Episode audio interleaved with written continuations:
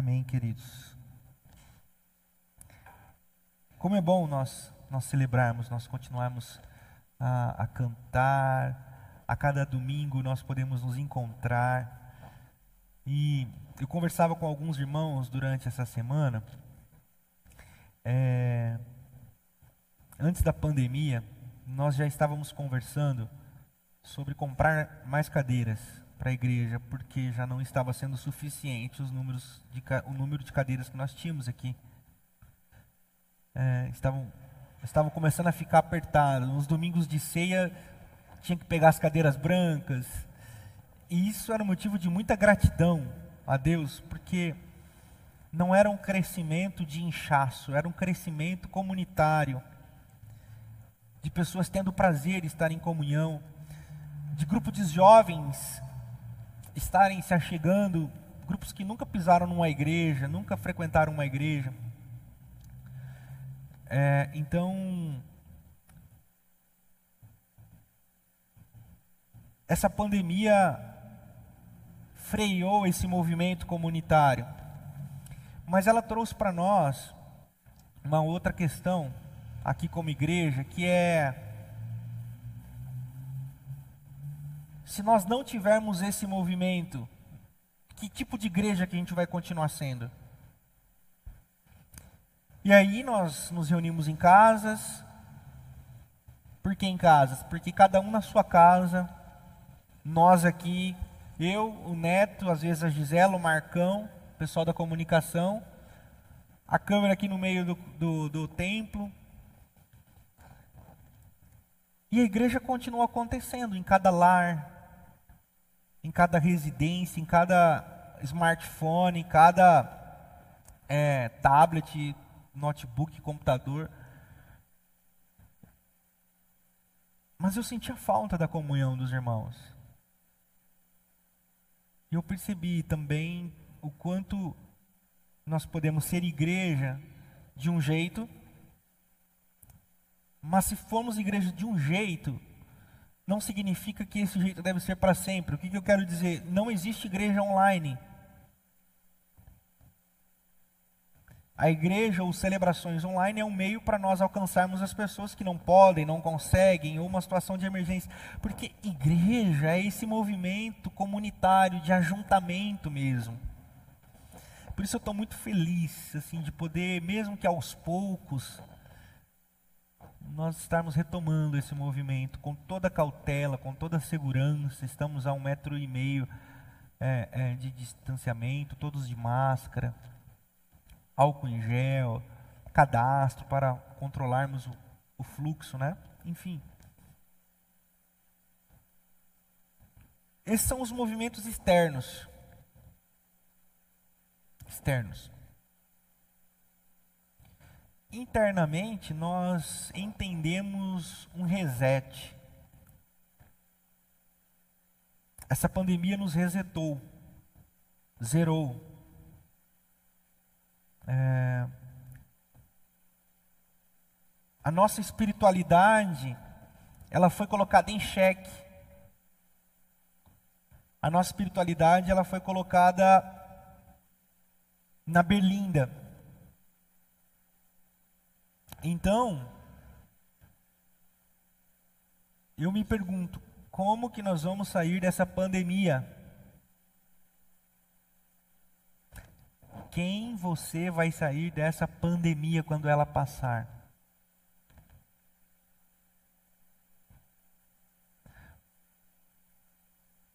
Pastor Ed Renekiewicz diz assim: que a pandemia e os momentos de crise têm o poder de piorar os maus e melhorar os bons.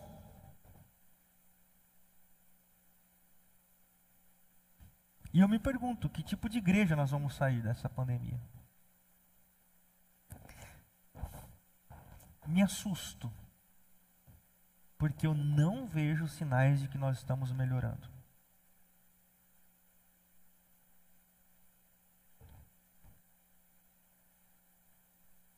Meu receio é nós não aprendermos com a dor.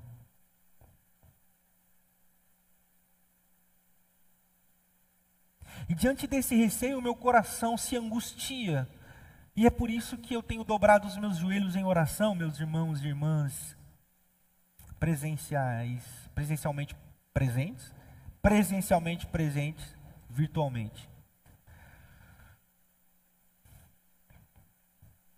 Para que o Senhor nos converta de novo a Ele. Porque se nós não tivermos Deus nas nossas vidas, nós vamos sair piores dessa pandemia. É por isso que nesse movimento de reset, de retorno, de reinício, de zerar, é um caminho de volta ao primeiro amor, de sermos apaixonados por Jesus, porque se nós nos apaixonarmos por Jesus, se nós amarmos a Deus acima de todas as coisas, nós seremos pessoas melhores.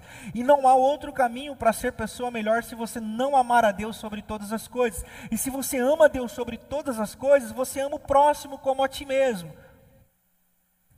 Porque Tiago, o irmão de Jesus, diz: Você não pode amar a Deus a quem você não vê, se você não ama o seu irmão a qual você vê. Então, uma coisa está estritamente ligada à outra. Então, converter-se a Deus é converter-se ao próximo. Então eu tenho certeza que se nós nos convertermos a Deus, nós nos tornaremos pessoas melhores e faremos o que tem que ser feito. Por isso que nós estamos dizendo, precisamos voltar ao primeiro amor, aquele lugar onde nós éramos apaixonados por Jesus. E o tema de hoje que eu escolhi para conversar com vocês é Toma o teu lugar.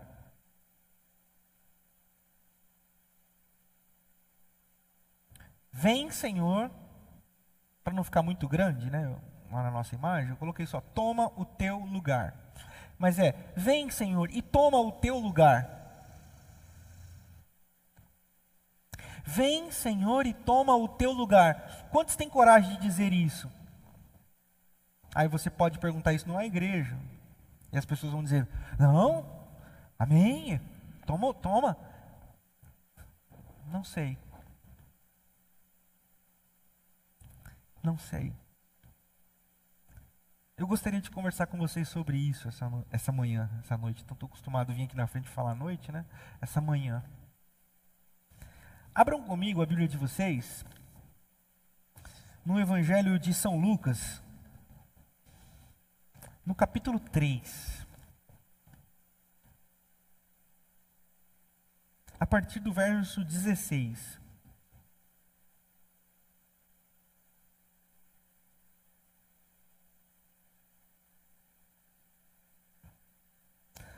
Lucas, capítulo 3, a partir do verso 16. João respondeu a todos, aqui João é o Batista. Eu os batizo com água, mas virá alguém mais poderoso que eu, tanto que não sou digno nem de desamarrar as correias das suas sandálias. E ele os batizará com o Espírito Santo e com fogo. Ele trará a pá em sua mão, a fim de limpar sua eira e juntar o trigo em seu celeiro. Mas queimará a palha com fogo que nunca se apaga. Aqui é João Batista no auge do seu ministério. Se você ler todo esse capítulo 3 no Evangelho de São Lucas, você vai ver que João começava a ser procurado por todo mundo para ser batizado. João está no ápice do seu ministério, João está ganhando projeção, João está ganhando status social, e os fariseus vêm querendo ser batizados, e ele já, João era João, né? O Batista, ele fala assim: saiam daqui, bando de raça de víboras, seus hipócritas religiosos. Já manda os caras para baixo da égua. Mas no ápice do seu ministério, ao ponto de ser conclamado como novo Elias ou o Messias, ele diz: Eu não. Ele diz: Eu não. Eu apenas preparo o caminho. Há de vir aquele que eu não sou digno nem de amarrar ou desamarrar as suas sandálias. E ele tomará o seu, o seu lugar, o seu devido lugar e é Ele quem vai julgar os povos. Eu não julgo ninguém, eu apenas anuncio a preparação do caminho. No ápice da sua existência. João, que abandonou toda a sua vida para viver comendo é, é, gafanhotos e mel silvestre, e era tido como endemoniado pela sociedade. Mas a partir de um momento, a profecia começa a se cumprir, ele começa a ser aquele que anuncia o caminho no deserto, e todos começam a olhar para ele. João poderia dizer: Eu sou o cara.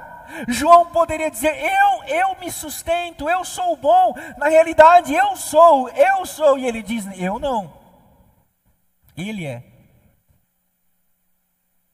Toma o teu lugar, Jesus. E quando Jesus aponta, Jesus diz: Eis, João Batista diz: Eis ali o Cordeiro de Deus que tira o pecado do mundo.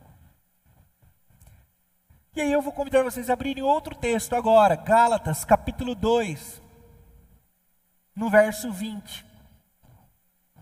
Um texto conhecidíssimo.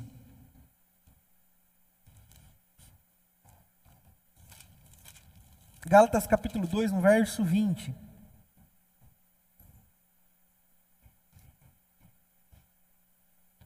Diz assim: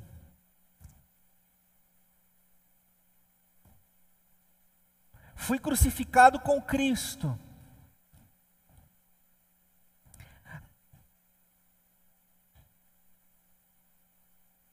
Opa, assim, já não sou eu quem vive, mas Cristo vive em mim. A vida que agora vivo no corpo, vivo pela fé no Filho de Deus, que me amou e se entregou por mim fui crucificado com Cristo. Assim, já não sou eu quem vive, mas Cristo vive em mim. Aqui o apóstolo Paulo acaba de ser reconhecido como um apóstolo, um apóstolo dos gentios, o apóstolo daquele que ia pregar para o restante do mundo. E ele entende uma, uma perspectiva do Evangelho: olha, já não sou eu mais quem vivo. Eu não, ele.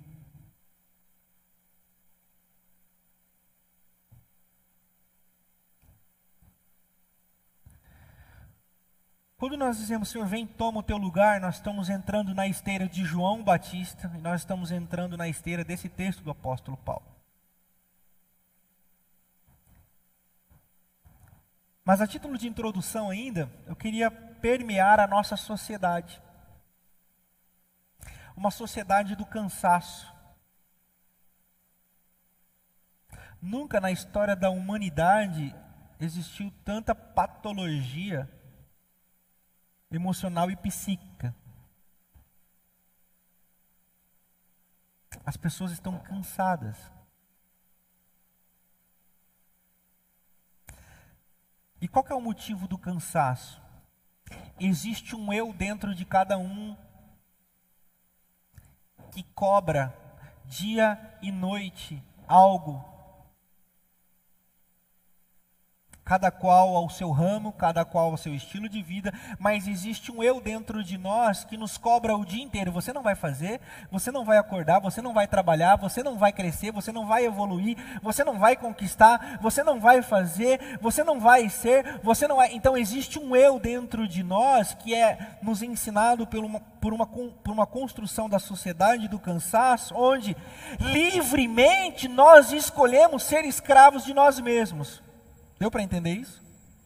Livremente nós escolhemos ser escravos de nós mesmos. É uma sociedade que não tem patrão. É uma sociedade do home office. Mas é uma sociedade que não consegue fugir do patrão que habita em si. Do patrão que cobra dia e noite para ser alguém, para ser algo. Essa é a sociedade do cansaço. A sociedade do home office que trabalha 18, 19, 20 horas por dia, sem ninguém cobrar. Quem cobra? Um eu. Só que esse eu que cobra é o mesmo eu que procura satisfação. E esse eu se satisfaz no egoísmo. Esse eu se satisfaz no narcisismo. O que, que é narcisismo? Narcisismo é uma palavra que vem de uma mitologia é, é grega, onde Narciso, um jovem, ao olhar a sua imagem no, no espelho d'água, se apaixona por si mesmo. E ao apaixonar-se, uma das correntes diz que ao se apaixonar-se por si mesmo, ele vai ao encontro de si mesmo e mergulha no, no, no lago e morre afogado. Então, esse eu que ama a si mesmo, é o mesmo que cobra a nós mesmos sem ninguém nos cobrar, é o eu que exige de nós uma satisfação pessoal. É por isso que nós temos um movimento absurdo, absurdo de marketing de consumo onde você é tratado como um exclusivo, como uma exclusiva. Já repararam isso? Você tem exclusividade no atendimento. Venha ser um cliente exclusivo, venha ser um cliente VIP, venha ser é, é, é, você e mais ninguém. É, é, esse marketing do consumo trabalha em cima desse nosso eu, desse nosso eu que quer ser tratado como especial desse eu que ao mesmo tempo nos escraviza para sermos alguma coisa que alguém diz que a gente tem que ser, é o mesmo eu que busca satisfação pessoal.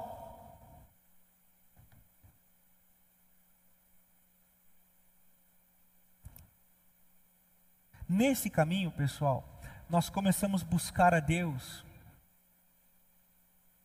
por nós mesmos. É nesse caminho que nós corremos um grande risco de dizer diante de nós, ele não, eu. É nesse caminho que nós corremos o grande risco de dizer agora vivo eu, não Cristo, porque eu existo. Cristo se torna um acessório na minha vida. É nesse movimento, pessoal, que nós corremos um grande risco de dizer: eu sei, eu sou, eu posso. E com todo respeito, por exemplo, que eu tenho ao Obama, e admiro muito o trabalho do Obama, mas uma frase de marketing que ele usou para se eleger foi muito bacana, que revela muito esse movimento do eu. Sabe qual é? Wes Weekend. Nós podemos. Você pode. Você vai. Você é. E você. E você, e você, e você. E o Evangelho não é um movimento sobre você, o Evangelho é um movimento sobre Ele. E quando nós nos convertemos, nós dizemos: Eu não, Ele é. E quando nós nos convertemos, nós passamos a dizer: Senhor, que não seja feita a minha vontade, mas a Sua vontade, Senhor. Quando nós nos convertemos e nós, quando nós conhecemos a Deus, nós paramos de dizer assim: eu quero uma igreja para mim. Eu quero um pastor que fale algo para mim. Eu quero um pastor que diga o que eu quero ouvir. Eu quero sentir uma igreja a qual eu pertenço, porque ela é aquilo que eu sempre sonhei. Ela é tudo aquilo que eu projetei. Então eu quero dizer para você, para todos que nos ouvem e dizer para o eu que habita em você, que às vezes você não percebe que a igreja não é sobre você e não é sobre mim, é sobre Ele. O Evangelho não é o lugar onde o nosso eu deve ser alimentado. A igreja é o lugar onde o nosso eu deve ser secularizado, não anulado, porque não existe ele se você não existir. Ele morreu por você, o problema é que você deve ser secundário nessa parada. Ele deve ser o primeiro.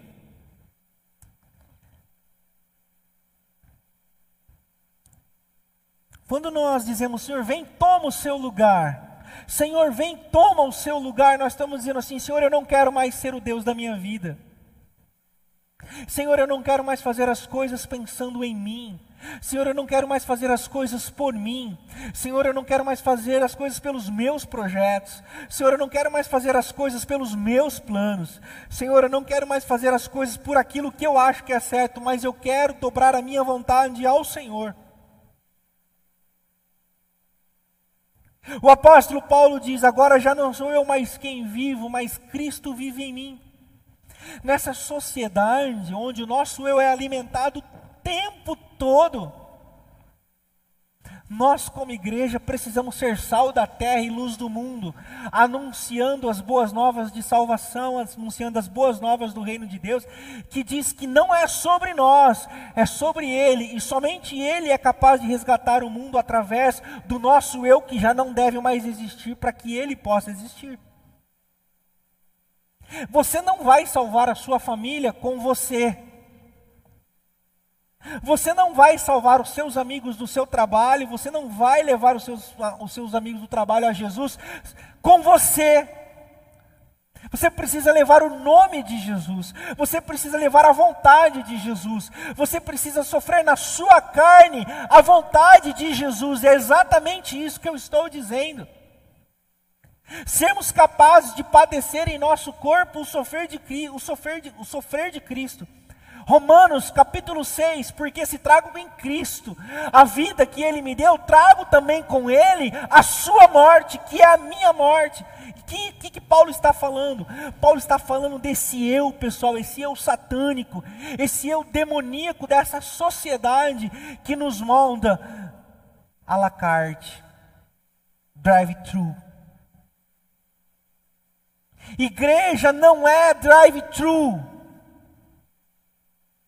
Igreja não é drive-thru, onde você vai, escolhe o que quer ouvir, escolhe que música quer ouvir. Não! Igreja é o lugar onde o nome de Jesus deve ser glorificado. Daí a nossa responsabilidade de apontarmos para Jesus. Eu não posso subir no púlpito e apontar para mim.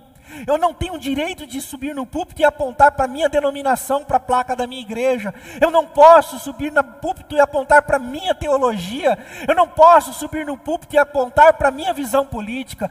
Eu não posso subir no púlpito e apontar para o meu gosto musical. Eu não posso, eu tenho que subir no púlpito e apontar para o nome de Jesus de Nazaré, porque só Ele é capaz de mudar a vida das pessoas. E é sobre isso que eu quero falar com você essa manhã sobre esse nome que nós podemos, esse nome que nós podemos clamar, e é ao nome que nós podemos dizer: Vem, Senhor, e toma o teu lugar. Uma vez, uma, uma menina, uma mulher aqui em Botucatu, chegou para um pastor, um amigo meu, e disse assim: Pastor, olha aqui a lista dessas igrejas. Ele falou: O que, que é isso, irmão? Ele falou: assim: é a lista das igrejas as igrejas que lançam programação do fim de semana. Eu escolho qual a mensagem que eu quero ouvir e eu vou lá.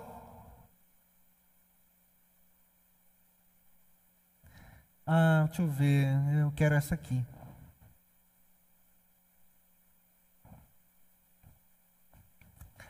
É óbvio que a igreja sempre vai ter os usuários. E está tudo bem. Sejam todos e todas muito bem-vindos, mas eu quero falar com um povo que quer amar a Jesus e não apenas usar. Eu quero falar com um povo que sente que precisa de mais de Deus, sente e quer servir e amar Jesus, sente e quer dizer assim: não, eu, eu sinto um negócio. Não sei se você consegue me compreender. Eu vou usar a minha expressão e talvez você se identifique com a minha expressão. É aquele negócio assim: eu quero mais de Deus na minha vida. Você sente isso? Eu não sei se você sente isso. Você sente assim, eu, eu, eu sei que tem águas mais profundas para ir. Eu sei que tem algo maior para eu conhecer. Eu sei que existe uma presença mais profunda para eu me deleitar. Então eu quero mais de Deus na minha vida. Não sei, eu não sei se estou conseguindo me expressar, mas é o que eu sinto. Eu quero falar para esse tipo de gente. Eu quero falar com esse tipo de pessoa que quer mais de Deus. Eu quero falar para esse tipo de pessoa que quer amar mais as pessoas, mas não. E, e fala assim, pastor, eu queria amar mais, eu queria servir mais, eu queria ser uma pessoa melhor. É com você que eu estou falando. Existe um caminho para nós. Eu tenho encontrado esse caminho, eu quero compartilhar com vocês, e esse é o caminho que João trilhou, que Paulo trilhou, que é: Senhor, eu não, tu és, eu, que eu diminua, para que o Senhor cresça, porque onde nós crescemos, Ele não habita. Onde o nosso eu acontece, Ele não habita. E sabe, queridos, nesse movimento, nós já não nos preocupamos mais com vaidades. Nós já não nos preocupamos mais. Ai, me deu oi, não me deu oi. Ai, eu faço, não faço. Ai, é, é, é, cantou, não cantou a música que eu gosto. Ai, falou, não falou que eu concordo. Ai, um domingo falou uma coisa que eu discordo. Não! No Evangelho, todas essas coisas são secundárias, sabe por quê? Porque Jesus é maior em nós.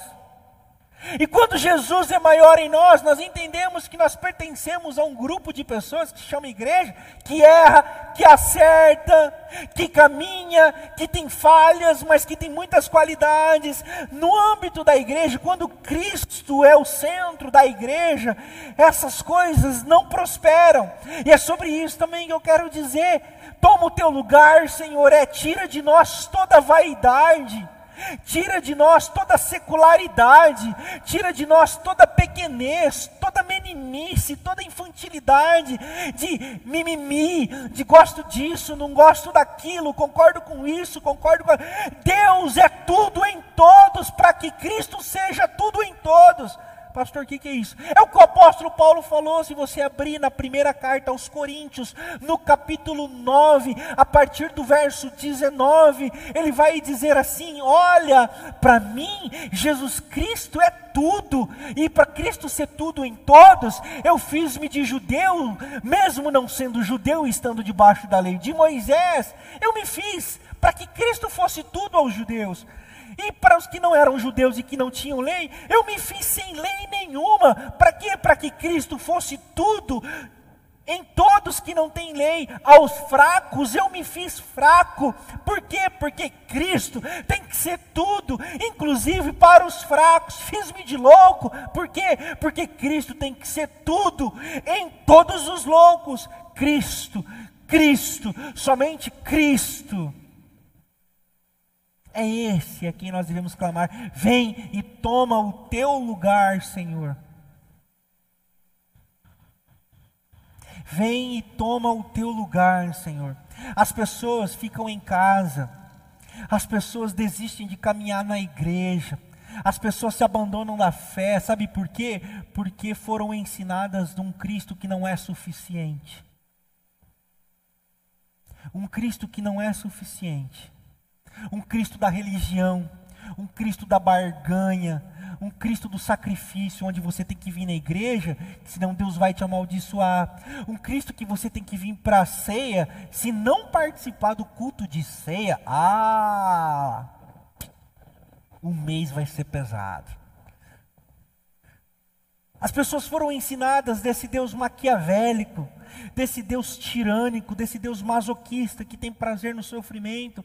E é, não é isso que eu estou dizendo, eu estou dizendo que nós, nós temos que trazer para nós um sofrimento, me entendam, por favor, me entendam, um sofrimento que é em relação ao nosso eu, e não para agradar a Deus, como se Deus tivesse prazer no nosso sofrimento. O nosso sofrimento é da luta de nós com a gente mesmo com o eu que habita em nós. Essa é a nossa luta. E ele diz assim: Eis que estou com vocês todos os dias. Vocês vão vencer, porque em Cristo Jesus nós somos mais que vencedores. Amém? Amém. É nesse sentido. Você não vai perder para o eu que habita em você, porque o eu que habita em você foi crucificado com Cristo. É nesse sentido, pessoal.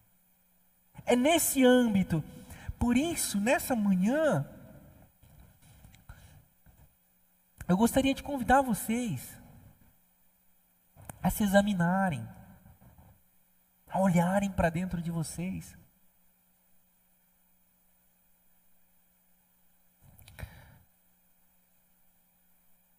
A buscarem dentro de vocês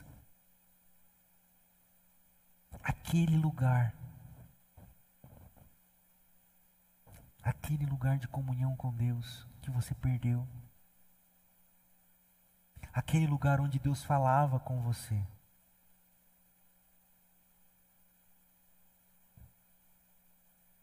Mas que na correria do dia a dia,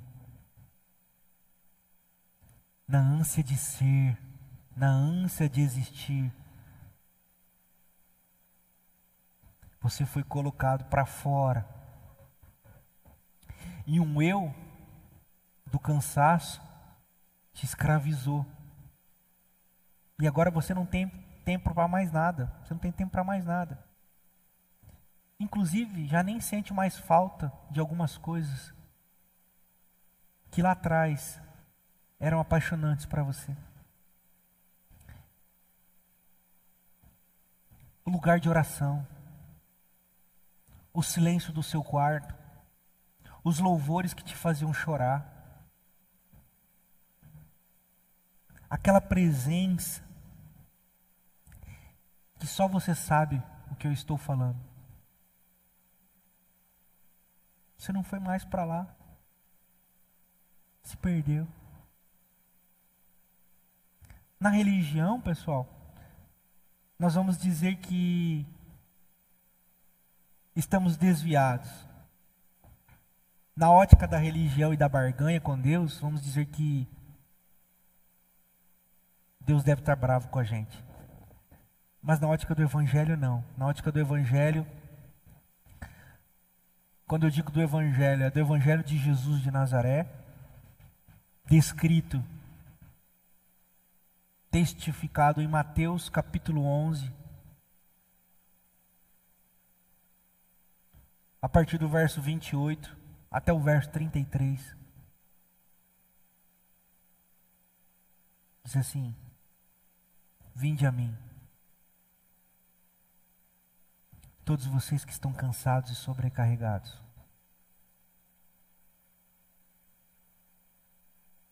E eu aliviarei o peso de vocês. Porque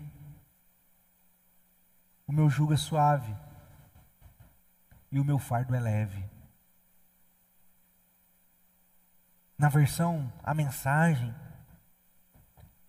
do Eugene Peterson, é a versão que eu mais gosto, diz assim: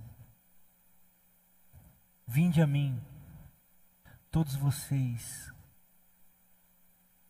fastigados, cansados da religião e da religiosidade, porque eu vou aliviar vocês desse peso, vou tirar de vocês todo o cansaço que a religião proporciona.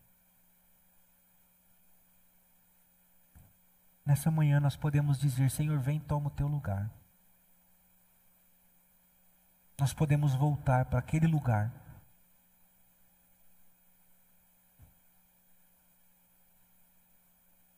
Onde nós sentíamos a presença de Deus e, e nós nos perdemos.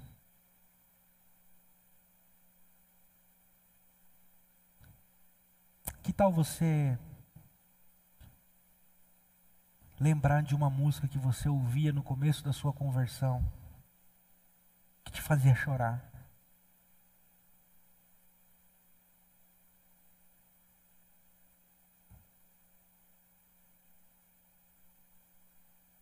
Eu tenho me proporcionado esses momentos. E com muita tranquilidade, eu posso dizer assim, muitas músicas têm letras catastróficas, teologicamente falando. Olha. Teologicamente complicado. Mas eu não estou preocupado com a teologia. A teologia está aqui. Eu quero sentir o perfume que eu sentia. Eu quero sentir o cheiro que eu sentia. Eu quero voltar para o lugar que eu nunca deveria ter saído. E agora eu volto já não mais como criança na fé, eu volto amadurecido.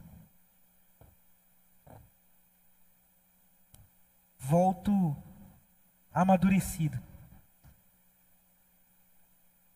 mas precisando me tornar como criança, porque é delas que pertence o reino dos céus.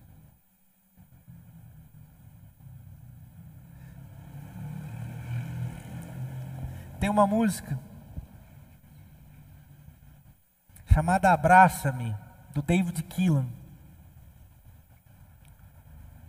E é com ela, um trecho dela que eu quero concluir a mensagem dessa manhã, que diz assim: Quero ser como criança, te amar pelo que és, voltar à inocência,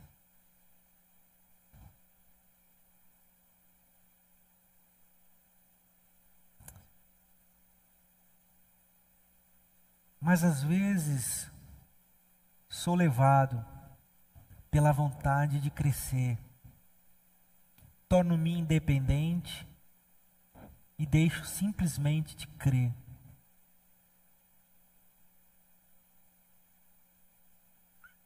Eu quero ser como criança. Voltar ao jardim da inocência. Voltar ao primeiro amor.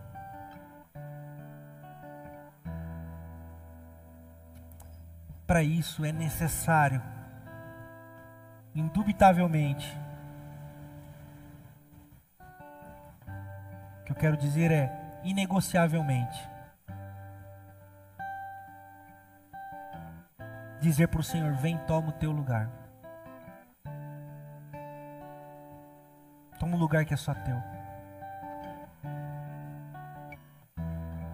Eu não quero mais ser dono de mim, Senhor.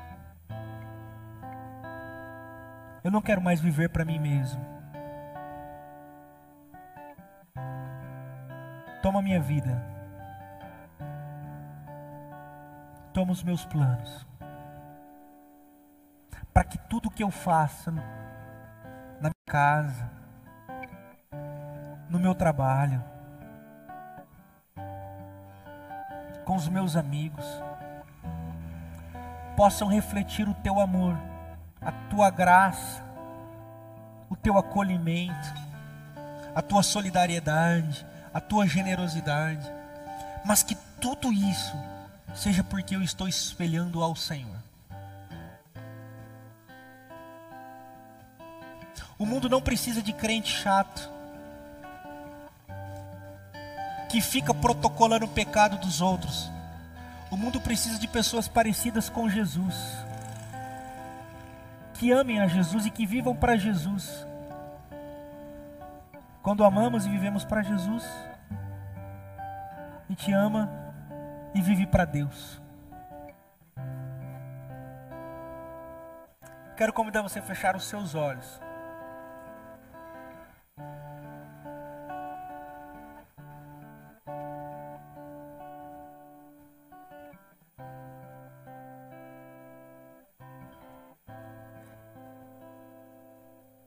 Fazer a sua oração de retorno.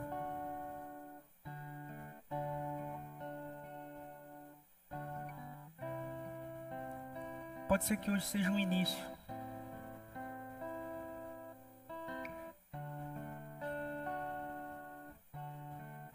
Pode ser que hoje seja o primeiro passo para essa volta.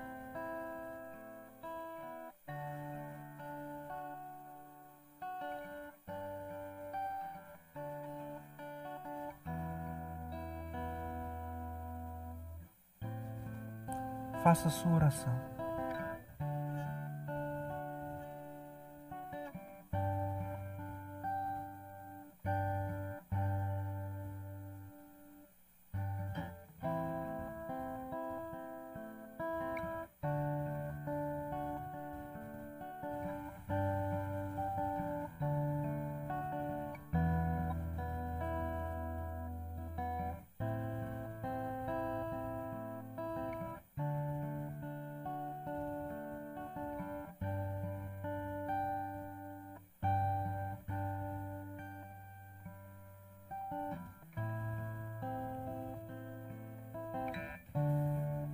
Quantas vezes, Senhor, nós somos levados pelo nosso eu, pela nossa vontade, nos esquecemos de Ti.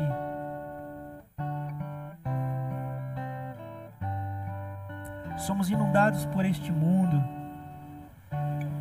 consumidos pelo ter, pelo fazer, para ser, nos esquecemos de Ti, Senhor.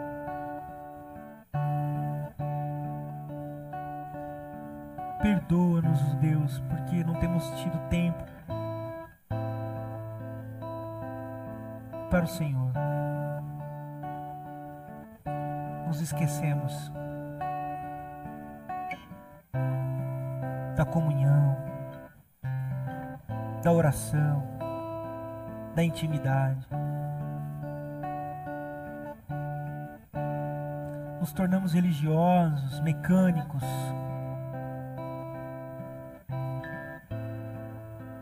Perdemos a essência. Mas essa manhã vem sobre nós. Sobre meus irmãos e irmãs que estão aqui reunidos, os que estão em suas casas, ouvindo, assistindo, em comunhão com a gente. Aviva os nossos corações, Senhor. Nós não queremos sair dessa pandemia igual ou piores, nós queremos ser melhores, nós queremos ser parecidos contigo. Por isso, vem, toma o teu lugar. Vem sobre nós, Espírito Santo de Deus. Toma a nossa vida, toma o nosso coração, toma a nossa consciência.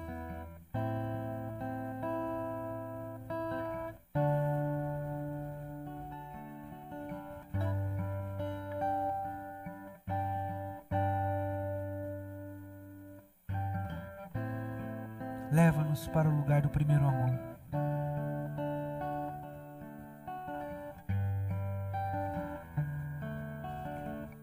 Deus, se algum irmão, irmão ou irmã aqui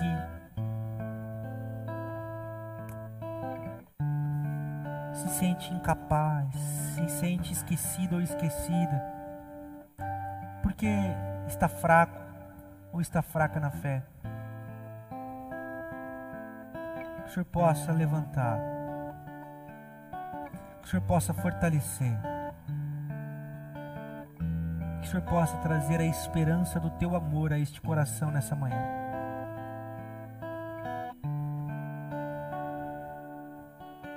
Eu quero orar por todos aqueles, Senhor, que querem entregar as suas vidas a Ti não como uma entrega religiosa de te aceitar como uma religião, mas uma entrega de alma, de corpo e consciência para dizer: Vem, vem ser o meu Senhor, meu Kyrios. Vem ser o Senhor da minha vida. A conversão que nós precisamos todos os dias, Senhor quebrantamento que nós precisamos em todos os instantes, Senhor. O movimento que nós precisamos. Nós nos prostramos e clamamos pelo agir do Teu Santo Espírito em nós.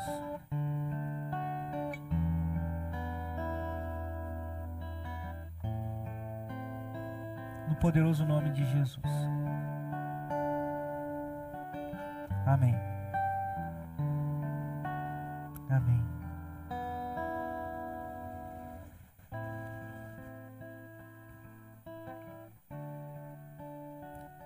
Vem, toma o teu lugar, Senhor. Diga isso para você mesmo durante toda a semana. Assentado, andando, trabalhando, conversando. Vem, toma o teu lugar, Senhor. E Ele virá. E Ele virá.